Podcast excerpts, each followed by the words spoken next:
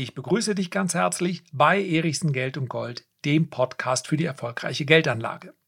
Ist Bitcoin eine gigantische Betrugsmasche, ein Schneeballsystem, welches irgendwann in sich zusammenstürzen muss?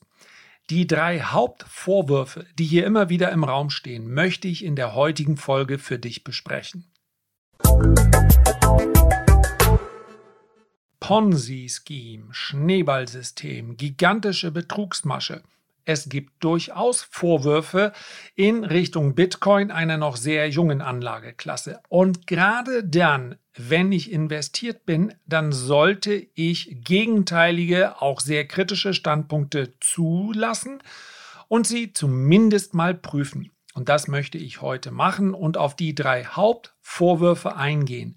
Einen Punkt, der immer wieder zu Kritik führt, werde ich außen vor lassen, weil er selbstverständlich diskutabel ist, aber meines Erachtens mit der Frage, handelt es sich hier um eine Betrugsmasche oder nicht, herzlich wenig zu tun hat. Und das ist der Punkt Energieverbrauch, Ressourcenverschwendung. Nochmal, man darf darüber diskutieren, wie sinnvoll ist es, dass das Bitcoin-Mining so viel Energie verbraucht. Noch dazu steht die Frage dann im Raum, wo kommt die Energie her?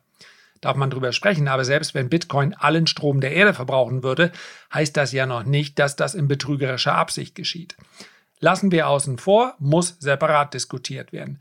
Ansonsten hat der Hauptvorwurf, trägt er einen Namen und der heißt Tether. Und ich möchte jetzt mal, ihr wisst ja, wenn es andere schon besser formuliert haben, dann lasse ich sie gerne zu Wort kommen. Und deswegen möchte ich zitieren von der Seite BTC also Bitcoin, Echo. Tether ist ein Stablecoin. Eine Einheit USDT, also US-Dollar Tether, verbrieft einen US-Dollar. Was ist Tether? Tether ist eine Kryptowährung, deren Wert an den US-Dollar gekoppelt ist. Als sogenannter Stablecoin strebt Tether einen festen Wechselkurs im Verhältnis von 1 zu 1 zum US-Dollar an. Tether wird überwiegend für das Trading gegen Bitcoin und andere Kryptowährungen verwendet.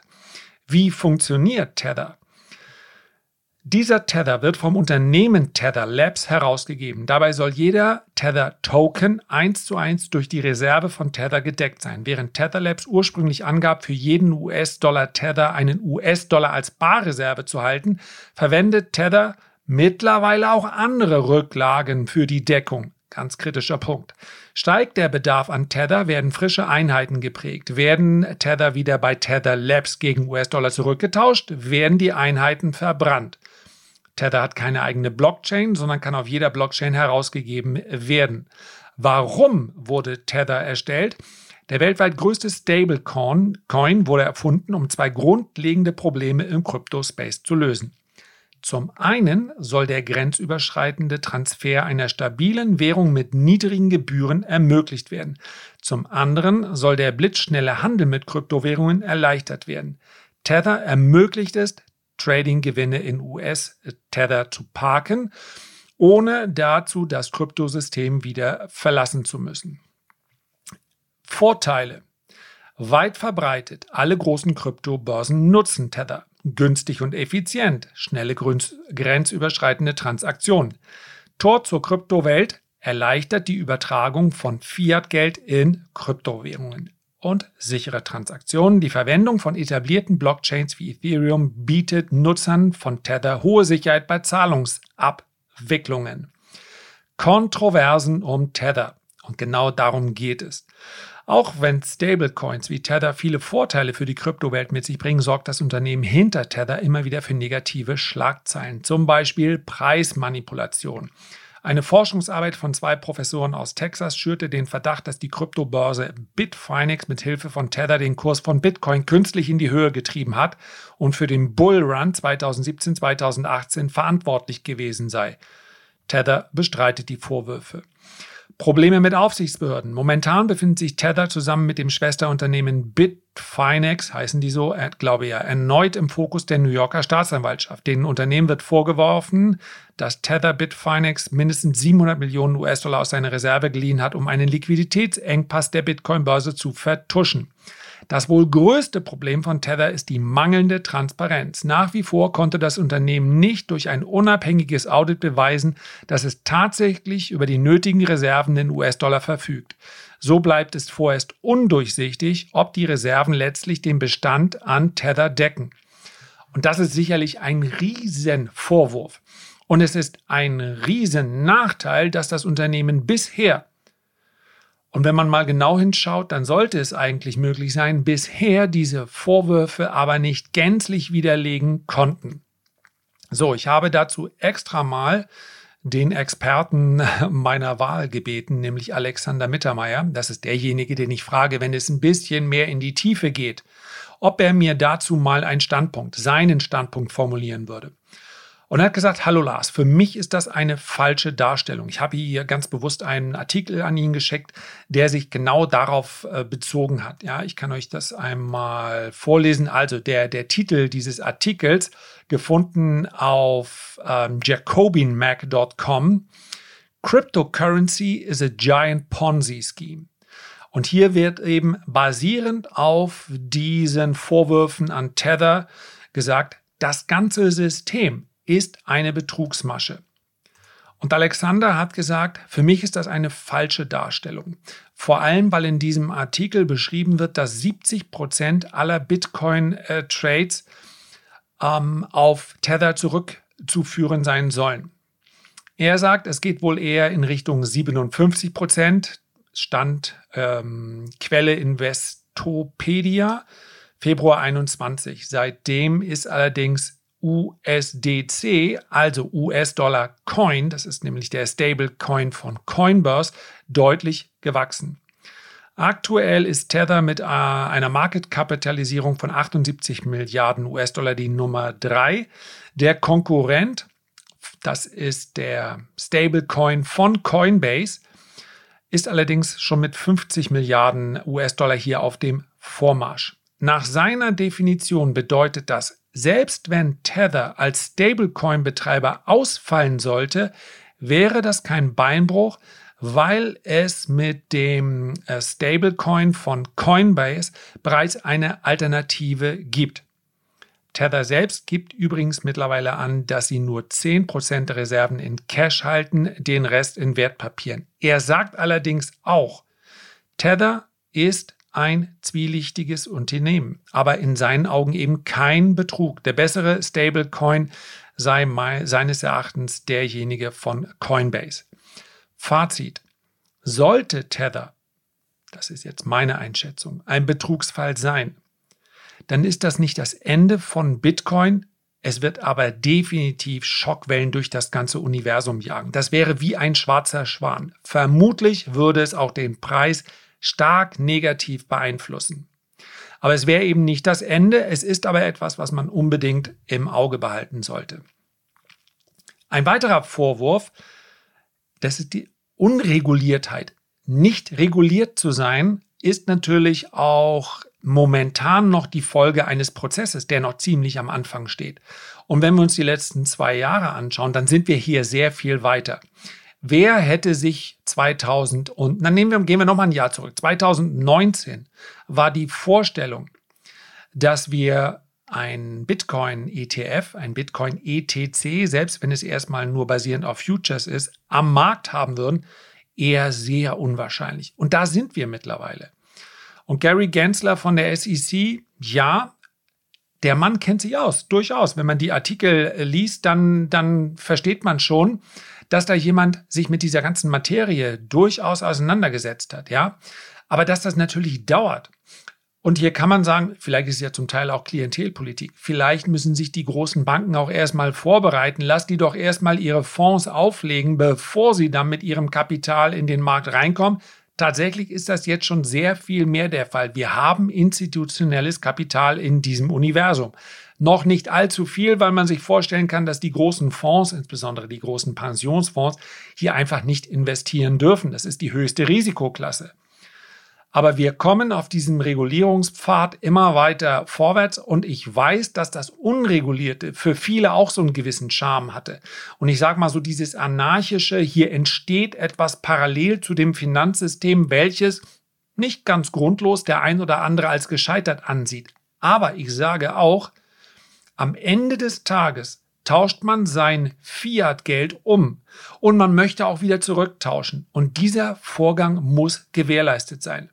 Also auch wenn es ein bisschen wehtut und auch wenn der Anpassungsprozess das ein oder andere Knirschen mit sich bringen dürfte, ich halte es für sinnvoll, dass das gesamte Universum reguliert wird.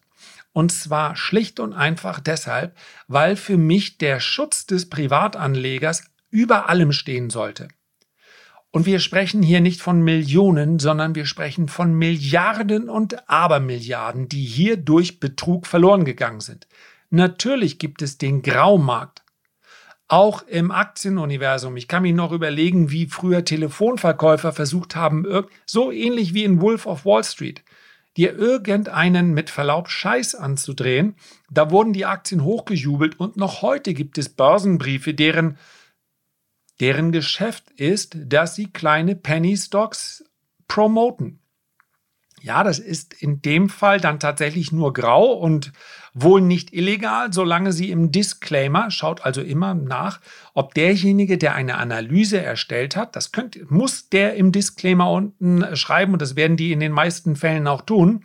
Ja, sucht nicht so lange in der Mail aus Nigeria, wo ein Prinz euch Geld überweisen will. Da wird der äh, Disclaimer vermutlich fehlen.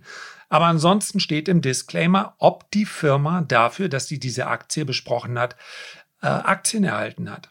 Schaut einfach nach. Das ist kein Betrug, aber es gibt eben einen Graumarkt. Und in Bitcoin, ja, was soll ich sagen, als jemand, der massiv betroffen ist, beispielsweise auf Instagram durch Fake-Accounts und so weiter, passt einfach auf. Und wenn es hier mehr Regulierung gibt, dann ist das meines Erachtens sinnvoll.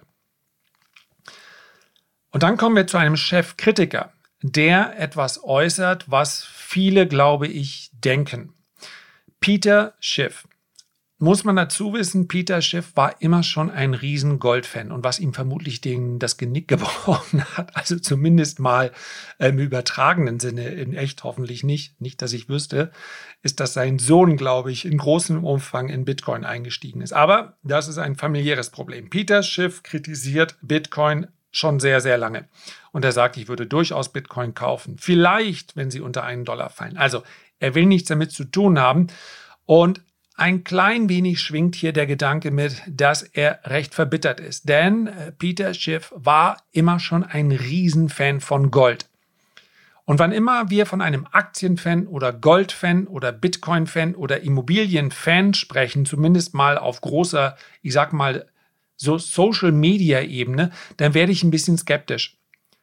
Denn ich würde mich persönlich weder als Aktienfan, ich glaube, dass ich mir im Laufe der Jahre durchaus einen Expertenstatus erarbeitet habe, aber Fan bedeutet ja, ich präferiere diese Anlageklasse, egal was ist. Das halte ich grundsätzlich für verkehrt.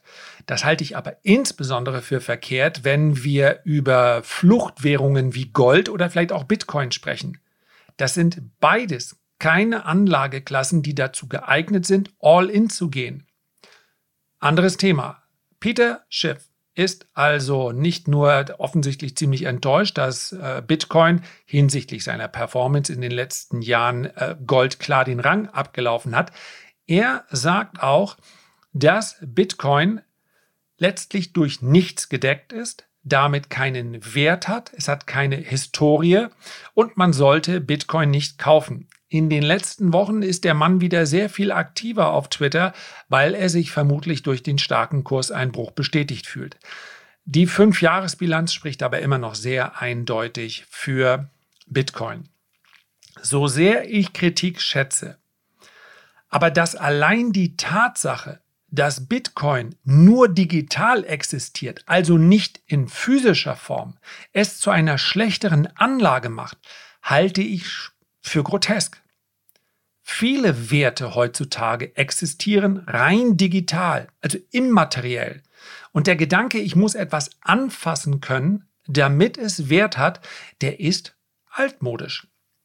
Ich verstehe, dass wir die Unterscheidung machen müssen oder sollten zwischen einer Anlage, die letztlich etwas produziert, einer Anlage, die sich dann auch berechnen lässt hinsichtlich ihres Wertes. Denn ich kann natürlich sagen, bei einem Unternehmen, das produziert in dieser Menge, es hat diesen Aufwand, das kommt am Ende raus und deswegen habe ich eine Bewertung des Unternehmens. Ich kann sagen, dieses Tech-Unternehmen ist zu hoch bewertet, dieses Value-Unternehmen ist günstig bewertet. Aber so war Bitcoin meines Erachtens nie konzipiert. Es ging nicht um eine Alternative zu Aktien, sondern es geht um einen alternativen Wertspeicher. Und dass der Wertspeicher nur dann einen realen Wert hat, wenn ich ihn auch anfassen kann. Das ist eben das Altmodische. Und deswegen kann ich mit dieser Kritik, die für viele erst einmal logisch erscheint, überhaupt nichts anfangen.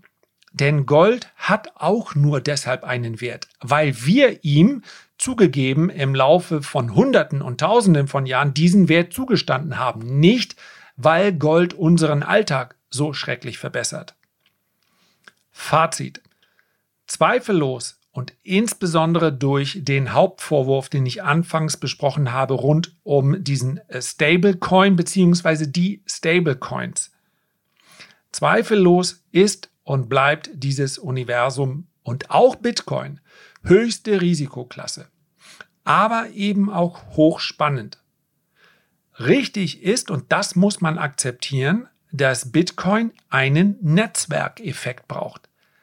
Ohne Interesse und letztlich auch ohne steigendes Interesse, das muss allerdings nicht linear steigen, durch den Halving-Effekt ist das nicht notwendig, aber es braucht steigendes Interesse für steigende Preise. Gleiches gilt allerdings auch für Gold.